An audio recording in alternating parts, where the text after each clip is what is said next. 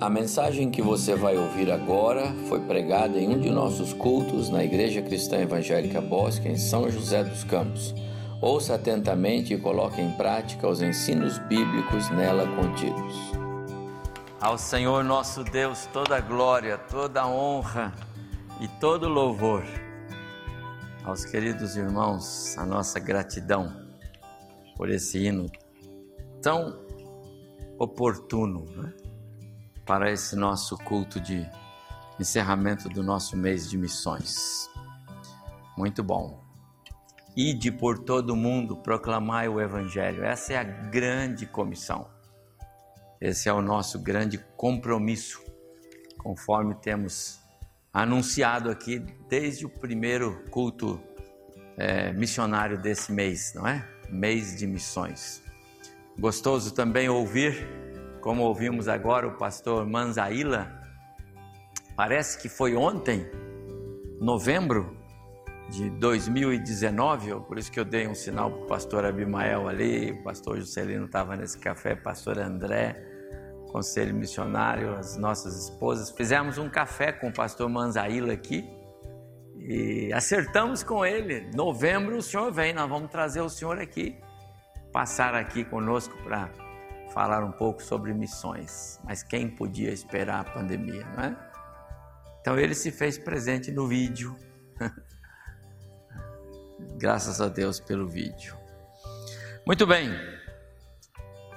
Ah, missões é a grande tarefa de Deus para nós. É? E eu quero nesta noite compartilhar com os irmãos um pouco sobre como é a vida no campo missionário, como é que o, o missionário é, experimenta o seu dia a dia, o seu contexto. E ainda que o texto que nós vamos ler de Atos 13 e 14 já passa aqui de dois mil anos, não é? Mas sem dúvida alguma, é, as experiências dos obreiros ainda são as mesmas. Os, os opositores, os inimigos, os que criam um obstáculo, aqueles cujo coração é, está aberto, esperando para receber a boa nova, não é? Em alguns lugares, Paulo chegava e pregava, pessoas se convertiam, não é? Outros lugares eles eram rejeitados. Assim é hoje. Me lembro quando, no ano passado, fomos fazer a distribuição de folhetos aqui nos arredores do cemitério, as crianças diziam: Ó, oh, fui entregar para um, a mãe não aceitou, o pai não aceitou. É assim, não é? Mas aqueles cujo coração está preparado para receber a mensagem de Deus vai fazer receber. Então, estar no campo missionário é um, um, um presente de Deus para aqueles que lá estão. Nós somos aqueles que seguram as cordas, não é?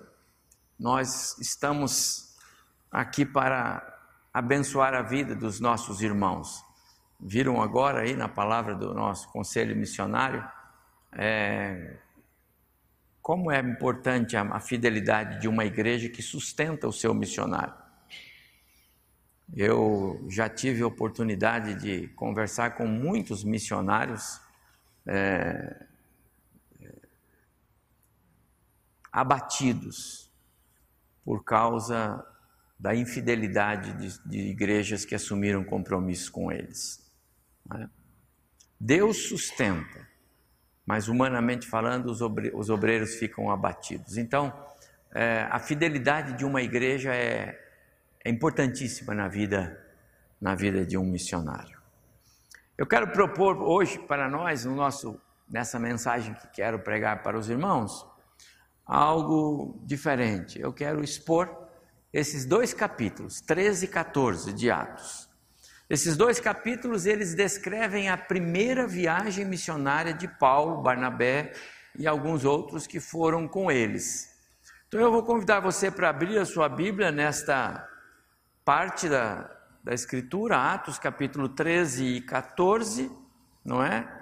E nós vamos procurar, dentro do nosso tempo aqui, é, expor os, os versículos até ah, o final, verso 27 do capítulo 14, quando Paulo então e seus companheiros retornam a, Antioquia, né?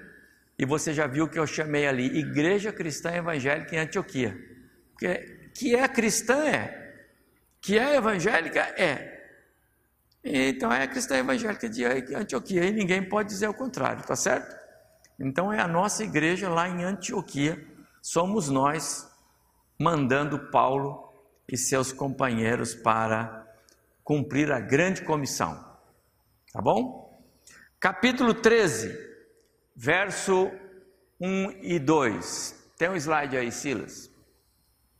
Isto, mas eu vou ler aqui na minha Bíblia. Havia na igreja de Antioquia profetas e mestres.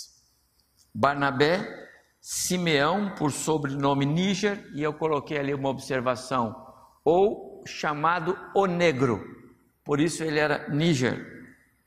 Também é, Lúcio de Cirene, Manaém, Colasso de Herodes, Colasso porque ele foi criado com Herodes, tá bom? Esse Herodes é o tetrarca, e Saulo, que também é chamado Paulo. E servindo eles aqui, o que a igreja fazia? A igreja servia ao Senhor, então tinha cultos, reuniões na igreja, jejum, oração, e o Espírito Santo disse: Separai-me agora a Barnabé e a Saulo para a obra a que os tenho chamado. Então, jejuando e orando, e impondo sobre eles as mãos, os despediram. Vamos fazer uma reflexão aqui, e assim que eu quero fazer, apresentar um trecho e fazer uma, uma breve reflexão. Vamos pensar que nós vamos arrumar as malas porque nós vamos junto com eles, tá bom? Cada um de nós aqui é, procure se ver nessa expedição missionária. Ela vai durar cerca de três anos, mais ou menos. É o tempo que vai levar para Paulo sair lá de é, Antioquia, na cidade ali embaixo, e depois ele vai para Chipre, depois ele vai entrar lá na Ásia vai passar algum tempo lá e depois vai voltar. Aproximadamente três anos é, esta viagem. E antes de, de iniciarmos esta viagem, por, esse, por esses dois versos que lemos, a primeira coisa que salta aos nossos olhos é que missões é mesmo um projeto de Deus. E eu vou lembrar aqui a mensagem do pastor Rangel, no primeiro culto missionário, não é? Missões é de Deus, ele disse, é de Jesus, é da igreja. Por isso espalhe a fé, lembra? E é de Deus. Sabe por que é de Deus, irmãos? Porque a igreja estava lá fazendo o seu culto. Os irmãos estavam lá, eles não tinham ainda essa visão, não tinham conselho missionário lá na igreja de Antioquia. Não tinham irmãos pensando, o ano que vem nós vamos mandar missionários para onde? Não, eles não estavam pensando. Eles não estavam pensando em abrir uma igreja lá na Galácia. Não, não estavam pensando nisso. Mas Deus estava pensando para eles. Amados irmãos, a Bíblia é repleta de passagens eh, nas quais nós vemos Deus pensando por nós. As coisas que estão fora do nosso alcance, eu nem pensava nisso, mas Deus pensava nisso. E o projeto missionário é algo que é, é de Deus, portanto, Deus sempre pensou em missões. A igreja estava reunida, orando, cantando, em cultos, em momentos gostosos de comunhão, de edificação, procurando estudar a palavra, procurando conhecer o Evangelho. Era uma igreja nova, o Evangelho era recém-chegado é, nas regiões próximas ali a Jerusalém, com a dispersão dos judeus cristãos, mas naquele é, contexto de uma igreja local fiel, porque ela cultuava o Senhor, o Espírito Santo falou. Amados irmãos, quando nós fazemos aquilo que o Espírito requer de nós: fidelidade ao Senhor, tempo com Deus, leitura da palavra, tempo de oração, tempo de reflexão. Deus vai falar aquilo que Ele quer falar, pelas circunstâncias. Não é que você deve abrir a Bíblia para dizer, vamos ver o que Deus vai falar aqui. Não. Leia a Bíblia para você estudar, para você ter comunhão com Deus. E naquilo, Deus vai falar para você aquilo que Ele quer falar. Você não vai buscar na ajuda de Deus para os projetos que você tem. Você se aproxima de Deus e Ele revela para você os projetos dele para você. É assim que está acontecendo aqui com esta igreja, a igreja em Antioquia.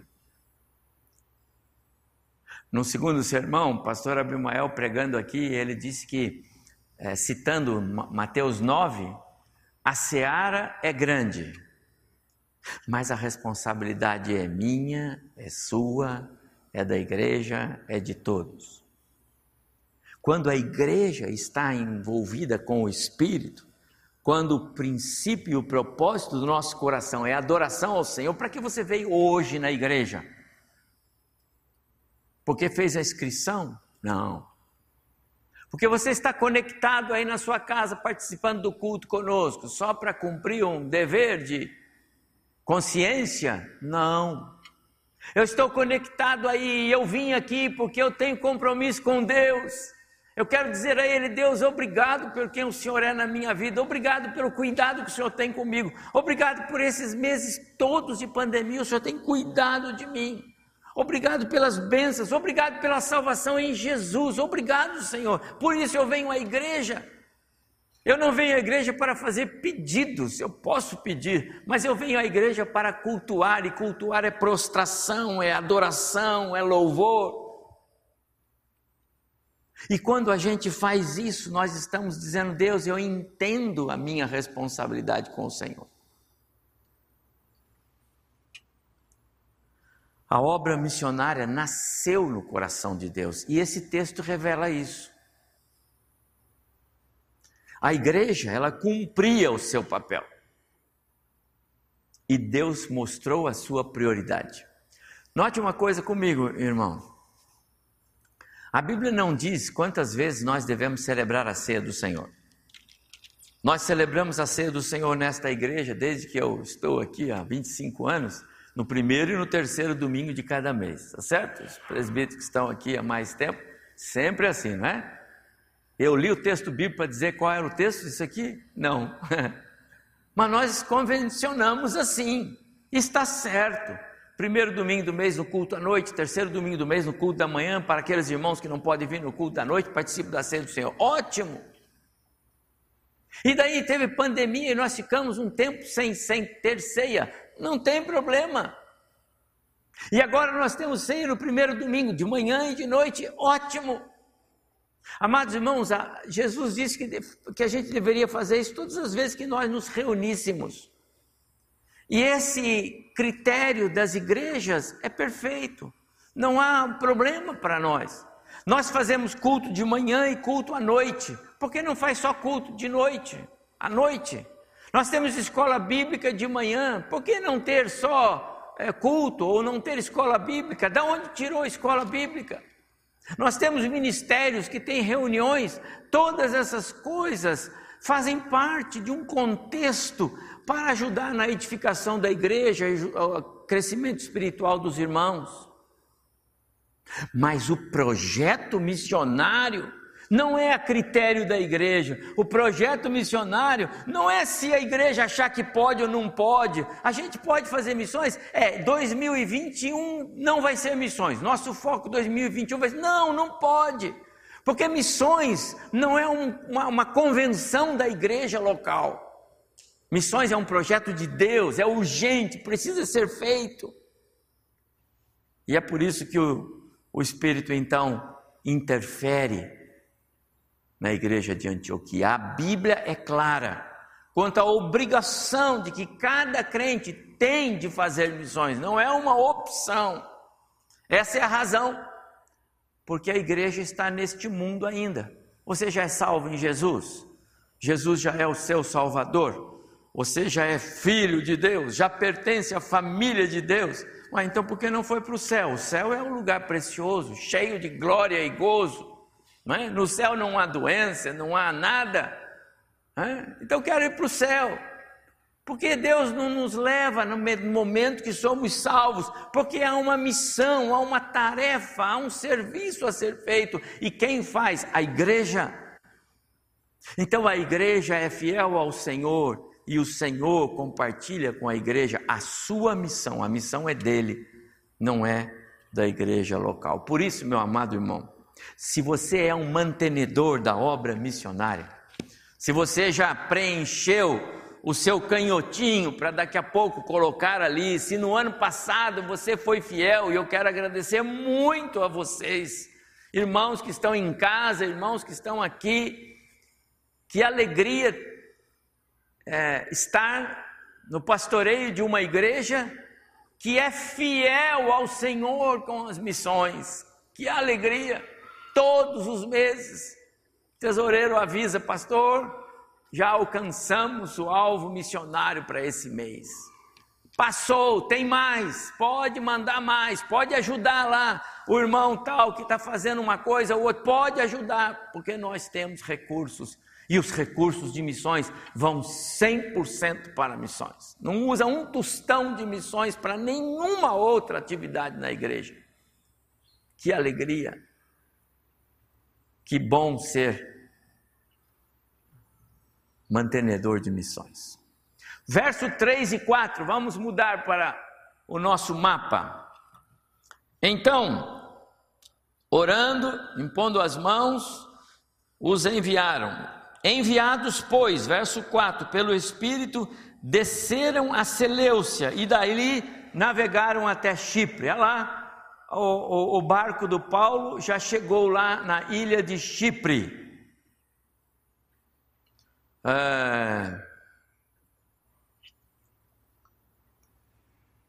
E em Chipre eles chegaram nessa cidade chamada primeira Salamina. Duas cidades aí em Chipre, não é? Primeiro a cidade de Salamina e, e, e depois a cidade de Pafos.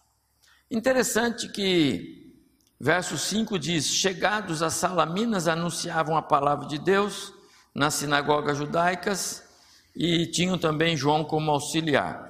Havendo atravessado toda a ilha de Pafos, encontraram. Agora ele já está em Pafos. Olha uma, uma coisa interessante aqui, irmãos. Eu disse que eu ia fazer uma exposição. Não houve conversão em, em Salamina, não é? Parece que não, não é? Não tem registro ali, não é?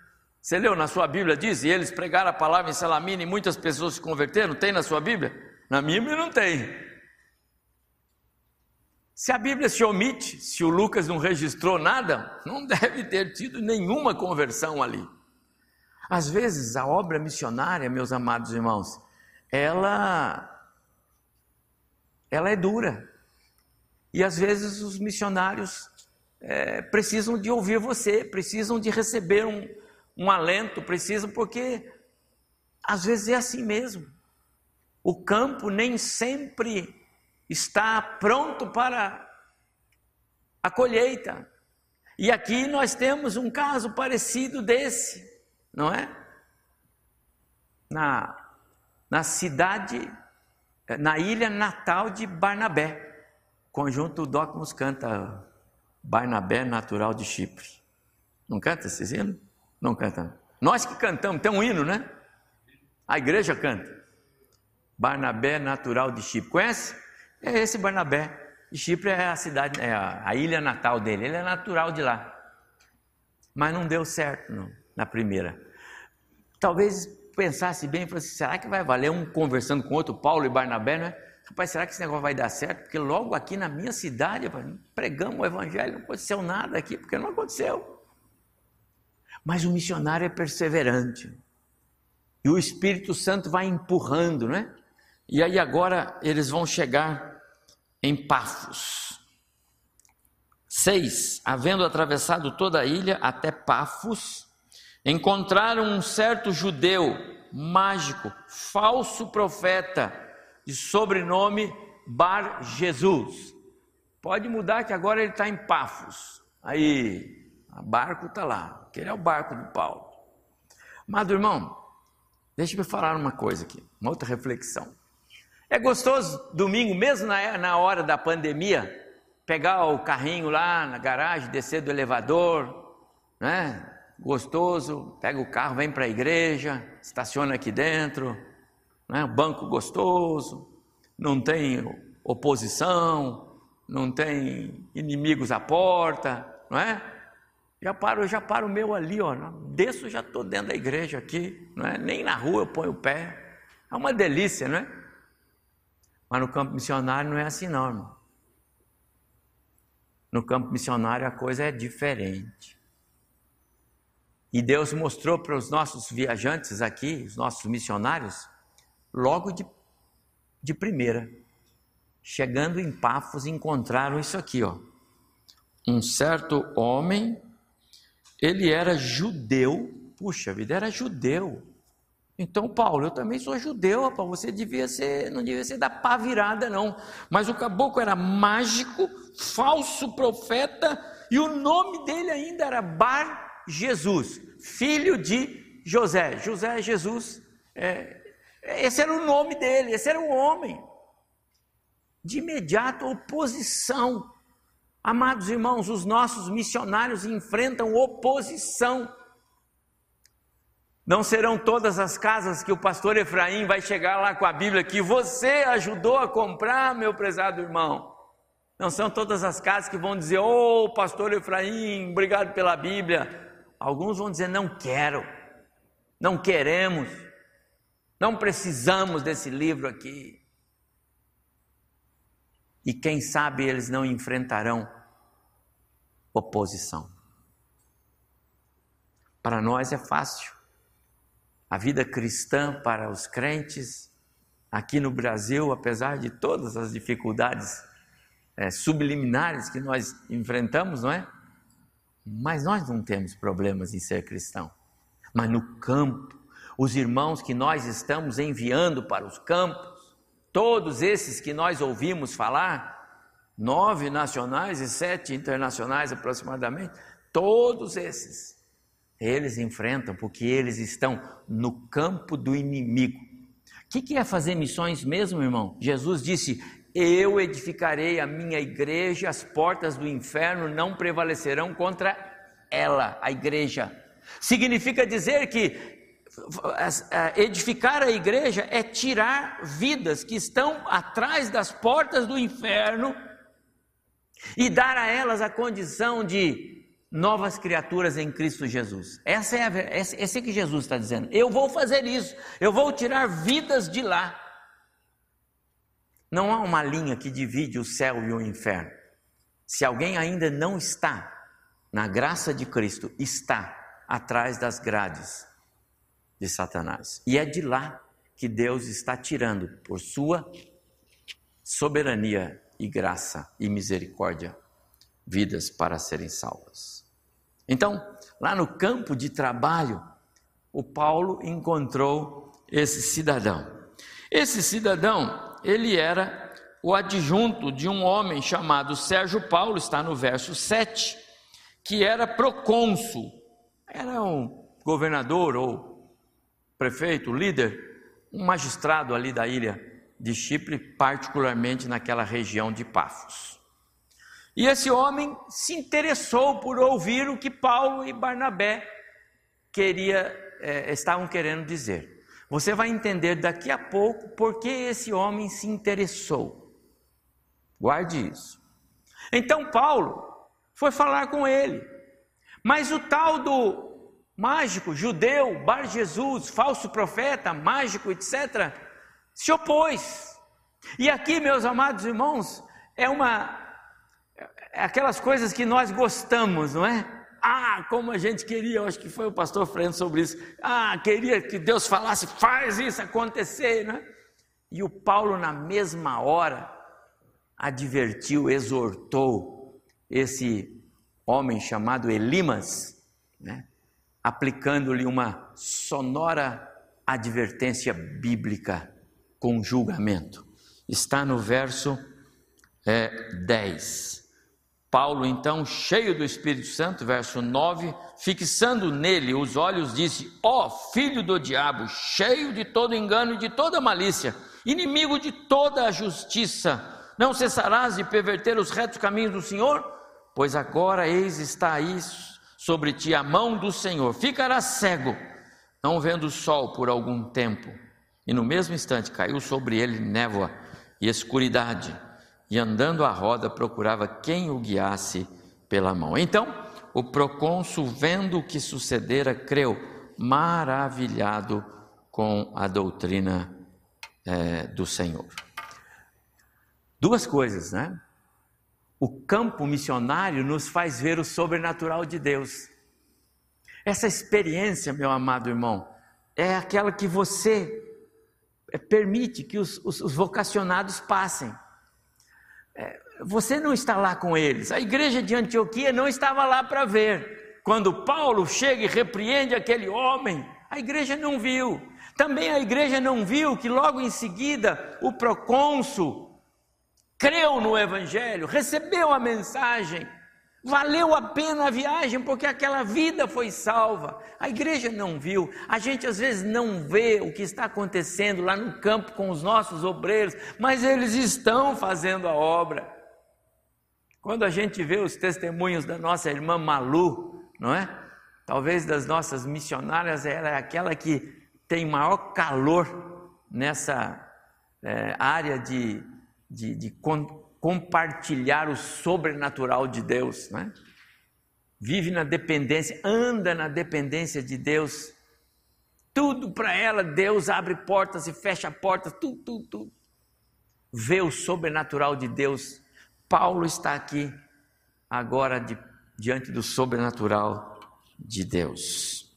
Agora ele está em em, em Perge. Né? Agora vamos para os versos 13 e 50 e vamos mudar o nosso mapa, porque agora ele vai aparecer lá em Antioquia. Não mais aquela lá de trás de onde ele saiu, Antioquia da, da, da Síria, mas agora ele está lá em cima, na outra Antioquia, já na região da Ásia, onde é atualmente a região da Turquia, está escrito lá no mapa, e aquela outra é, Antioquia tem algumas coisas interessantes para nós, estão aí dos versos 13 até o verso 50.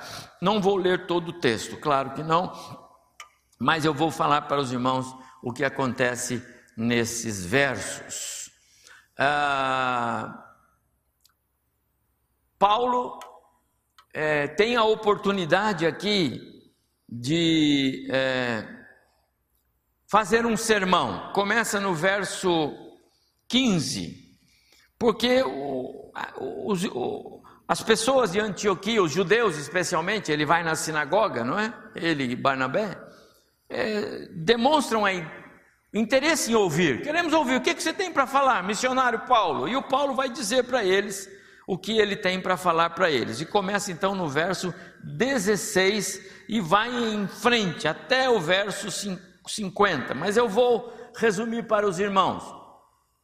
Paulo, como está falando numa sinagoga, está falando para judeus, é natural que ele queira chamar a atenção deles. Então, como ele faz? Ele vai aos patriarcas, ele começa a dizer a respeito dos projetos de Deus. Então, ele vai falar que Deus chamou um povo para ser seu, e Deus preparou esse povo, e Deus é, é mandou os patriarcas para esse povo, e Deus caminhou com esse povo, e Deus prometeu é, a esse povo o Messias, e o Messias veio, e o Messias é Cristo. E ele chega até o verso é, é, 36, falando sobre isso, dizendo que Davi foi o, o grande homem, líder, o rei deles, mas Davi morreu. Mas o descendente de Davi, esse é Cristo, esse não conheceu a corrupção, não morreu, não o corpo de Cristo não conheceu a deteriorização. Ele foi ressurreto e foi transformado e foi levado ao céu. É isso que ele está falando, mas ele fala isto para aplicar aqui uma doutrina muito importante. Eu tenho um verso aí, Silas, por favor. Verso 37 e 38. Tomai, finalzinho da palavra dele na sinagoga, tomai, pois, conhecimento de que vos anuncia remissão de pecados por intermédio deste, quem ele está falando de Jesus Cristo. E por meio dele, todo o que crê é justificado de todas as coisas das quais vós não pudesse ser justificado pela lei de Moisés. Então, falando aos judeus, ele apresenta a, o plano da salvação, qual seja a ressurreição, como esperança em Cristo, está no verso 37 aí. Depois ele apresenta a doutrina bíblica da remissão de pecados, que é uma expressão da misericórdia de Deus, remissão de pecados. Remissão de pecados tem a ver com a obra de Cristo no meu lugar. Remir é comprar. Cristo morreu na cruz para que com o seu sangue pudesse me comprar do pecado. Lembra das trás das portas do inferno? A autoridade de Cristo para tirar o pecador de trás das portas do inferno é que ele pagou o alto preço. Isso é remissão de pecados. E esse projeto de Deus de salvar vidas é pela intermediação, por meio intermédio deste Jesus. E esse projeto de Deus, ele é para justificar aquele que crê, ou seja, tornar alguém que era condenado, culpado, justificado diante de Deus. Amado irmão, sabe o que é isso? Esse é o projeto que o missionário leva. Cada vez, meu amado irmão, que nós estamos contribuindo com missões, mês a mês eu trago a minha contribuição, missionária, mês a mês eu ponho a minha contribuição. Eu estou dizendo para o missionário que está lá no campo, esses irmãos todos que nós sustentamos, vão por aí e vão falando para as pessoas que Cristo morreu na cruz para pagar os nossos pecados, que Cristo é o nosso intermediador entre Deus e, e os homens, Ele é Cristo e que ele deu a sua vida para nos justificar. Essa é a mensagem do Evangelho. Paulo apresenta isso, amados irmãos. Você contribui com missões, então alegre-se, porque porque essa mensagem o missionário está levando. Faz parte da bagagem dele, sabe? Como disse o pastor Nidovaldo uma vez aqui, a, a, a tudo que o missionário tem tem que caber em duas ou três malas. Alguma coisa assim, ele falou aqui. Mas com certeza, de todas as bagagens, a mais preciosa é que ele leve essa pura mensagem do Evangelho. Cristo morreu na cruz para redimir o pecador. Ele fez isso porque ele é o único que pode fazer, é por meio dele, através dele. Paulo escrevendo aos cristãos em Roma, no capítulo 5 da carta aos Romanos, eles justificados, pois, mediante a fé, temos paz com Deus, por meio de Cristo Jesus, Ele é o meio. Essa é a essência do Evangelho. E aí, sabe o que aconteceu, amados irmãos? É, no verso 42, eu estou no capítulo 13. Muitos judeus rogaram-lhe que no sábado seguinte eles falassem mais. Está aí? Mas acontece que no verso 45, outros judeus ficaram com inveja. Aqueles cujo coração é endurecido, lembra? O missionário enfrenta oposição, ele enfrenta guerra, ele enfrenta o inimigo, e eles enfrentaram oposição. E então Paulo e Barnabé ousadamente falando, disseram: cumpria, nos versos 46, cumpria que a vós outros, em primeiro lugar, fosse pregada a palavra de Deus. Cristo mandou pregar, primeiro para os da casa de Israel, os judeus. Mas posto que rejeitais vós mesmos, ah, e porque vocês se julgam indignos, da mensagem da vida eterna, eis aí que nos volveremos para, os, para os, os, os, gentios. Então, vocês não querem ouvir? Pois nós agora vamos pregar para os gentios. Quem são os gentios? Nós, todos que não somos judeus. Eu não tenho parentesco com judeus, só que quem tem, tem bastante dinheiro. Eu queria ter um, um tio aí que, né? Mas não tem. Então, vamos para os gentios. Olha o 47. Porque o Senhor assim não determinou. Eu te falando para ele, Paulo, dele, eu te constituí luz para os gentios, a fim de que sejas para a salvação até os confins da terra. Olha o verso 48. Os gentios, ouvindo isso, regozijavam-se e glorificavam a palavra do Senhor. Ah, como eles ficaram felizes. Agora é com a gente. Prega a mensagem. Paulo fala desse Cristo, fala desse, desse, dessa salvação, fala da vida eterna, Paulo. E como termina?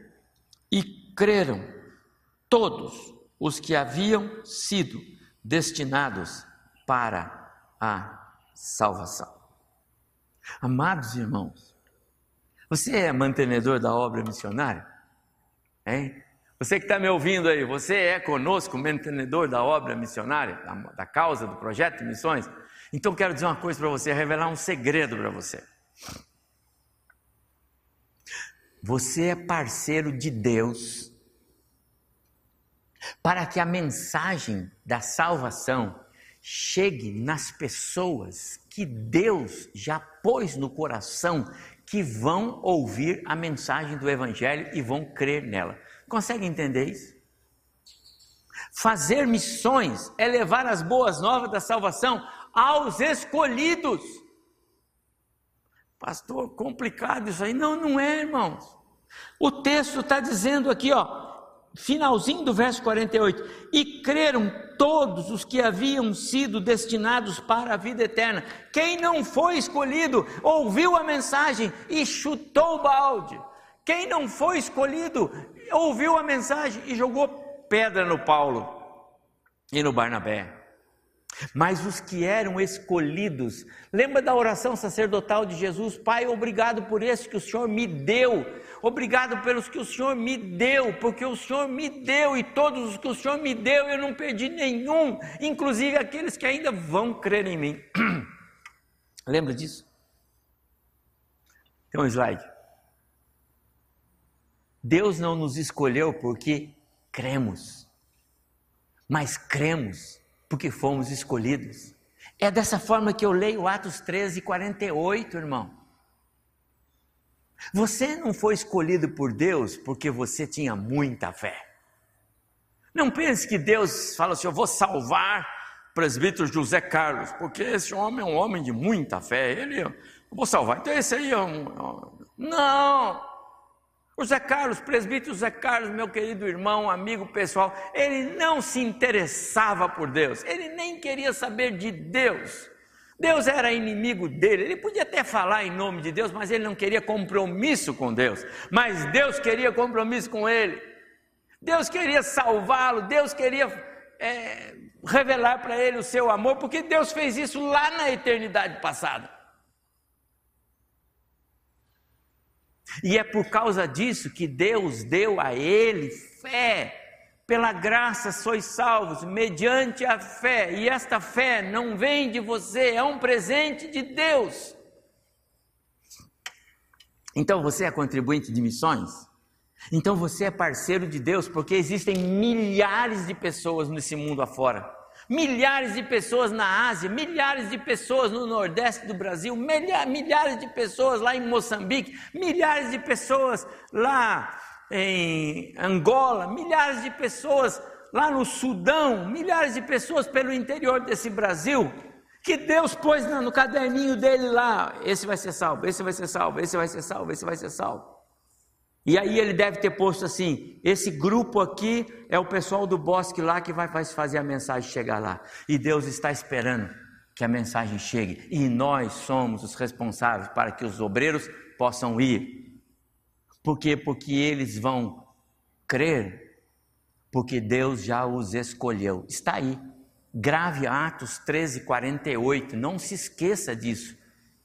Presente de Deus. Presente de Deus para nós. Que precioso, amados irmãos, saber que é assim que funciona. Não depende de mim. Sabe por quê? Porque os meus projetos, eles são falíveis. Os meus projetos, as minhas decisões, elas são. É, elas oscilam. Não há segurança nos meus planos. Não há confiabilidade naquilo que nós dizemos que vamos fazer. Ou você leu todos os livros que começou a ler, cumpriu todos os compromissos que fez com, com os seus e cumpre todos os compromissos que você tem com Deus. Mas Deus não depende da nossa fidelidade para nos salvar. Ele nem depende de nós gostarmos dele ou não. Ele gosta de nós primeiro. Ele ama primeiro, para depois então colocar o amor dele no nosso coração por ele e por seu filho Jesus. É assim que é. E sabe quem faz isso, amado irmão? O missionário faz isso. Um dia, uh, os missionários chegaram aqui em terras brasileiras. Né? 1850, por aí, talvez, é mais ou menos, com lá no Rio de Janeiro, Petrópolis, por aí. Foi ali que chegaram os primeiros aqui, não foi? Escola bíblica lá, os Calley, não é? Esse pessoal veio de fora. Alguém comissionou esse povo para vir para cá. A igreja cristã evangélica lá da, da Inglaterra, lá da Escócia, lá dos Estados Unidos, lá no sei onde, comissionaram os seus missionários. Vai lá para o Brasil, mas Brasil só tem índio. Não, mas tem lá um camarada chamado Pastor André, ele vai se, vai lá, evangeliza ele. Está aí, ó, fruto do evangelismo aqui, tá vendo? E tem alguns aqui que são remanescentes daquela época ainda, eu vou falar deles no final do culto, entendeu? Já viram os primeiros missionários chegando aqui no Brasil. Amado irmão, como é precioso. Eu estou chamando a sua atenção para o seguinte: você é mantenedor de missões, porque é uma coisa preciosa. Eu parece que eu estou me sentindo com Paulo, vendo o que ele está fazendo. Na sequência, mudei. Eles foram para a região é, da Licaônia. Ali tem Icônio, Listra e Derbe. Vou passar rápido aí porque o tempo está se esvaindo. Mas quando Paulo chega nessas regiões, e aí já estamos no capítulo 14, há um fato muito interessante. Primeiro, quando ele chega é, é, é, em Listra, verso 8 do capítulo 14, ele encontra um homem aleijado, paralítico desde o seu nascimento, jamais pudera andar. Olha outra coisa, o sobrenatural de Deus na vida do missionário, hein? E esse homem ouviu falar Paulo, quer dizer, ouviu Paulo falando, e, e Paulo olhou para ele e viu que ele possuía fé para ser curado, então disse em alta voz: Apruma-te, levante sobre os seus pés, e ele salvou, e ele saltou e andava. Aquele homem era alguém que Deus havia posto no caminho de Paulo e disse para Paulo: Pode falar com esse caboclo que esse aí vai. É um deles, o meu sobrenatural vai agir. E agiu. Aconteceu um fato. E eu quero chamar atenção para isso. As pessoas começaram a endeusar Paulo e Barnabé. Bom, para fazer isso, um homem que nunca andou, um homem, então homem, 30 anos talvez, nunca andou, paralítico, desde que nasceu. Agora você chega, fala com ele, ele sai andando e o homem anda melhor do que eu, eu que já ando há mais tempo. Então eles disseram que o Barnabé, verso 12, do capítulo 14, Barnabé era Júpiter e Paulo Mercúrio. Eles eram ah, místicos na sua, na sua ah, religiosidade, não é? E aqui há um, algo interessante, amado irmão, que eu quero chamar a sua atenção, porque o missionário, os nossos missionários têm. E é por isso que eu apoio os nossos missionários, por isso que eu invisto neles, por isso que eu tenho prazer em divulgá-los para que nós possamos ser parceiros deles. Eles, fiz, eles fazem como Paulo. O que foi que Paulo fez quando eles quiseram ah, ah, chamá-los de deuses? Vocês são nossos deuses. Aí veio lá o sacerdote da cidade já trouxe animais. Vamos lá logo fazer um sacrifício, porque esses dois são deuses.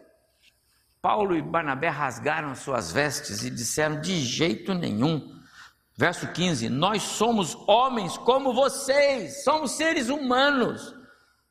Somos sujeitos aos mesmos sentimentos. O evangelho que anunciamos é que tem poder. Aliás, o evangelho é para tirar vocês dessas coisas vãs, desses, desses, dessas crenças absurdas. O evangelho é para que vocês se convertam ao Deus vivo. E esse Deus é o Deus que fez o céu, a terra e tudo que neles há. Esse Deus que dá as frutas, que dá as estações, eu estou no verso 17 e vai por aí afora. Amado irmão, há coisas importantes aqui para nós. O crente sincero com Deus, ele não toma o lugar de Deus. O missionário sincero com Deus, ele jamais toma o lugar de Deus. A glória é de Deus, não do missionário. humildade no serviço do Senhor, somos apenas servos. A estrela é uma só, é Cristo. E é por isso que eu tenho muita dificuldade, mas muita dificuldade com as igrejas por aí que endeusam os seus líderes, não é? Endeusam as os cantores, as cantoras, aqui nós temos o Dóquimos, homens sérios que servem ao Senhor. Não tem estrelas, a estrela é Jesus. Aqui temos pastores, porque a Bíblia fala de pastores, não fala de apóstolos, não fala de pastoras. Nós somos Bíblia e não damos nenhum passo além da Bíblia e não deixamos de expor a Bíblia como ela é. Essas coisas, meus amados irmãos, são coisas, arranjos humanos. A mim faz mal, eu tenho dificuldade de ter comunhão com colegas pastores que têm essas convicções, porque fazem essas afirmações que a Bíblia não faz e que a Bíblia diz que é pecado.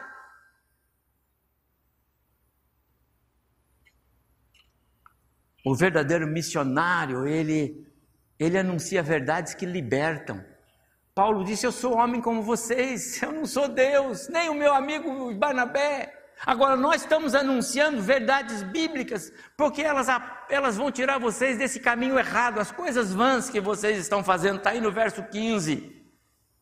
E eles apresentam um evangelho que vai mudar a direção da vida deles.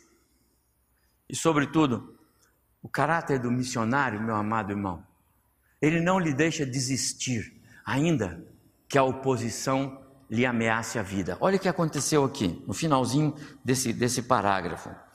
Verso 19: Sobrevieram, porém, judeus de Antioquia e Icônio, veio a turma de lá de cima toda, né? instigando as multidões e apedrejando a Paulo, arrastaram-no para fora da cidade, dando por morto. Amados irmãos, Paulo morreu. Eles, eles entenderam, esse aqui já era.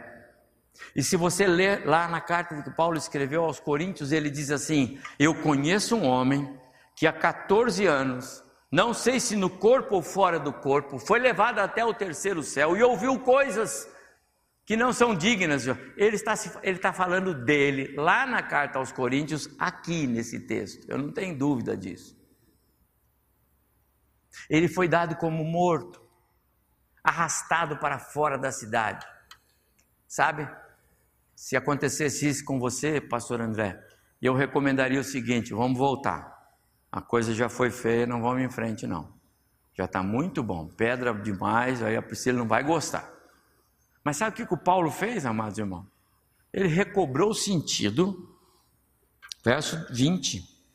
Os discípulos é, é, rodearam, Paulo se levantou, entrou na cidade e no dia seguinte disse para o Barnabé: Vamos continuar nossa viagem, vamos para Derbe agora. Oh, camarada! Amados irmãos, não desista de ser missionário, contribuindo com o missionário, porque o missionário que está no campo não desiste de ser missionário. Ele segue os nossos missionários. Uma coisa que eu digo sempre para o pastor Lidovaldo e Elaine: não importa se a sua igreja desistiu de vocês, não desistam da obra, porque nós vamos junto.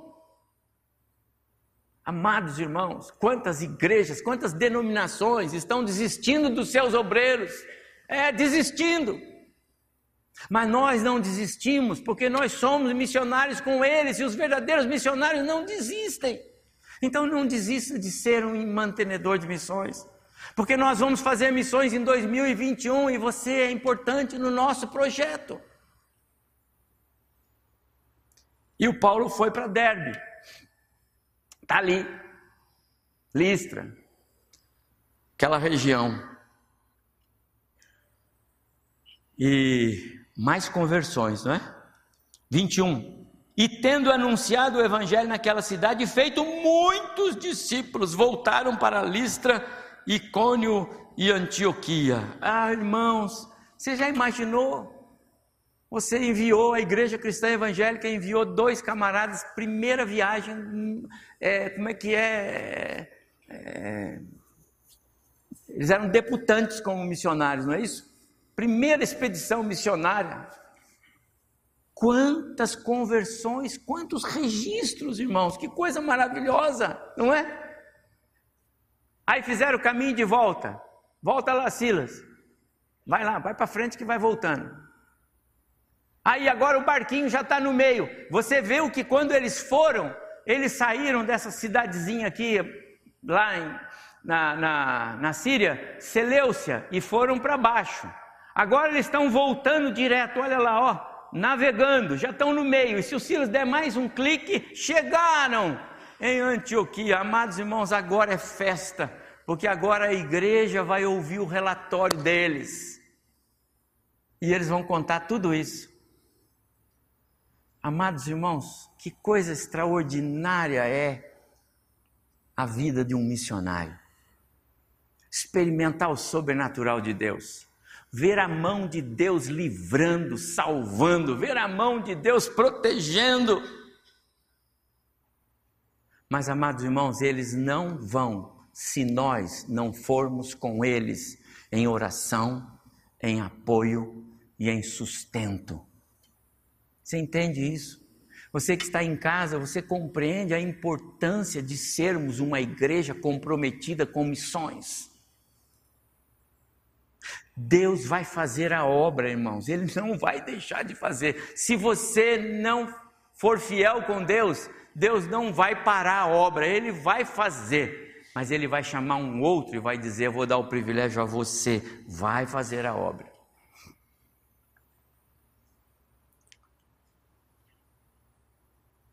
Quando voltaram, está aqui no finalzinho do verso do capítulo 14, né, verso 27.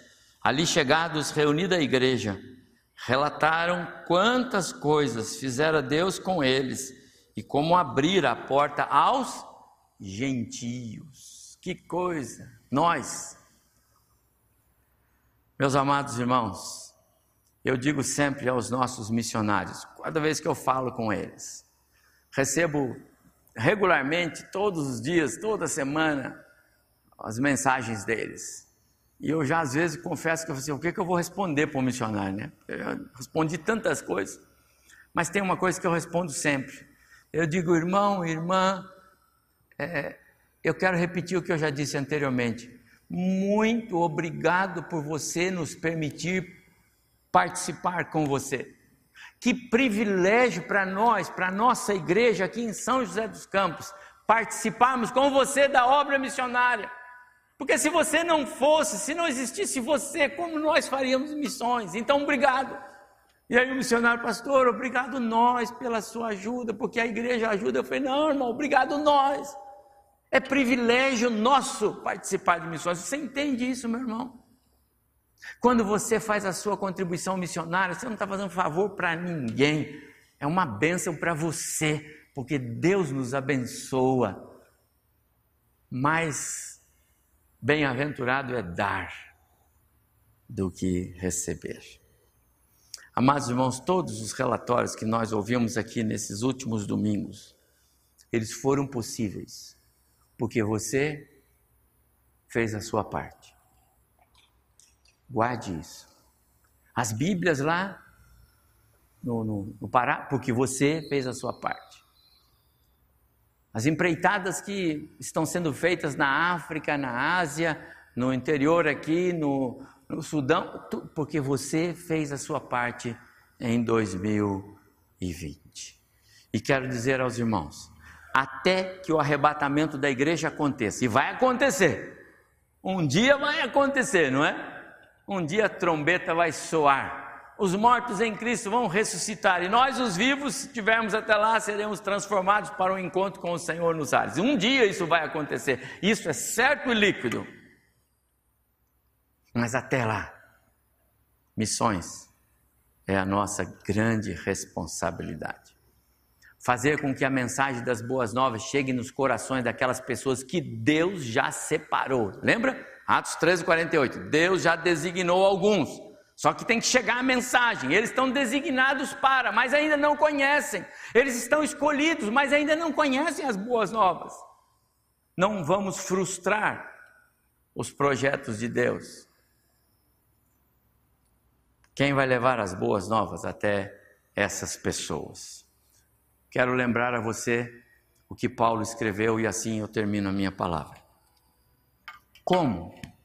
Como invocarão aquele em quem não creram? Como crerão naquele de quem nada ouviram? Como ouvirão se não há quem pregue? Como pregarão se não forem enviados? Como? Responda essa pergunta no seu coração. Como as pessoas vão crer nesses lugares onde estão os nossos obreiros? Como elas vão crer? Como elas vão invocar um Deus que elas nem conhecem? Amados, quão formosos são os pés dos que anunciam. Amado irmão, quando você assume compromisso com missões, você está assumindo compromisso com Deus, de ser também aquele que faz com que a mensagem chegue. Quem tem compromisso com missões tem pés formosos. Seu pé é formoso? Hein? Pode ser tamanho 42, 45, unha encravada, dedo torto, pisa torto, não sei.